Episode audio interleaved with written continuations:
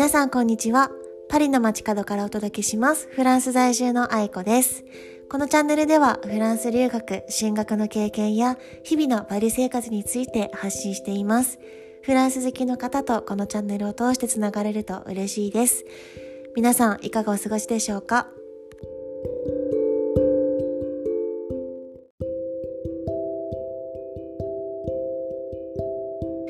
はい。また一週間が始まりましたけど、皆さんいい一週間スタートが切れましたでしょうか？私は週末、なんか最近夜遅くにこうレートショー、映画館に行くのにハマってて、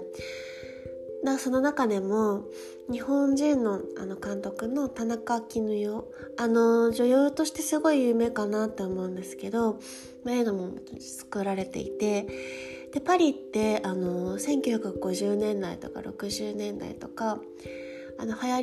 りなものだけじゃなくてこう古い映画とかもよく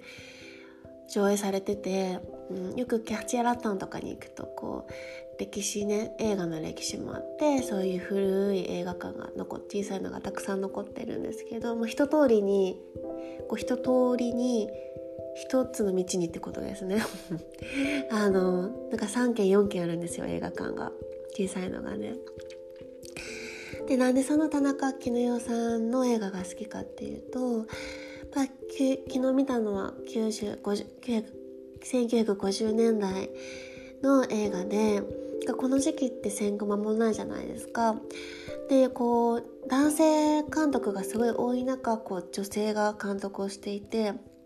なんか一般的にやっぱその時代の映画ってなると、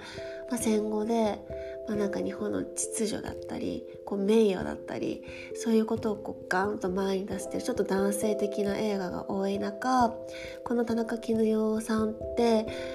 まあ、その時の時代を女性目線で写し描いてるんですね。すごい繊細でなんかもう描写もすご素晴らしいしすごい気持ちが入っててなんかもうどの映画見てもものすごい感動するんですよ。なんか今の映画にない良さがあるかなと思って。そう今パリで6本見れるんですけどなんか今のとこ3本見ててちょっと残り3本も見たいなって思ってるところです。はい。で今日はあのそうそう私あの愛猫がいまして猫と暮らしてるんですけどの今日その猫をこう獣医さんのところに連れて行くことがあって別に何も病気とかじゃないんですけどでそしたらあの今日、まあ、すごい私事なんですけど朝っぱらからこう郊外にこうちょっと用事があって仕事で行ってでだいぶちょっといろいろあって疲れて帰ってきてで夕方の仕事が始まる前にまたバタバタ猫をねカゴに入れて連れて行ってってしたんですけどだけどすごいまあまあな疲れと労力とあとやっぱり高いじゃないですか。獣医獣医費ってもうまあ犬猫まあ動物飼われたことある方はご存知かと思うんですけどまあまあな出費もしてでこれでこう自分で抱えて持って帰るんですけどでこれをした時になんか一つ思ったのがなんかもう猫自分の猫のためなら全く苦じゃないんですよこういうこと。時間を費やしたりお金を費やしたり労力を費やすことが全く苦痛じゃないしなんか逆にそれ愛なんか大好きな猫のためにそれをしている自分がおかなんだろう自分にそれを費やすよりもなんか大切な人大切な猫に費やす方がすごい幸福感幸福度が高いなって思ってまたも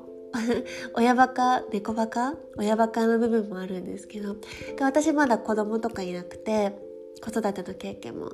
ないんですけれどもなんかよく言うじゃないですか。もう本当子供のためならとかね。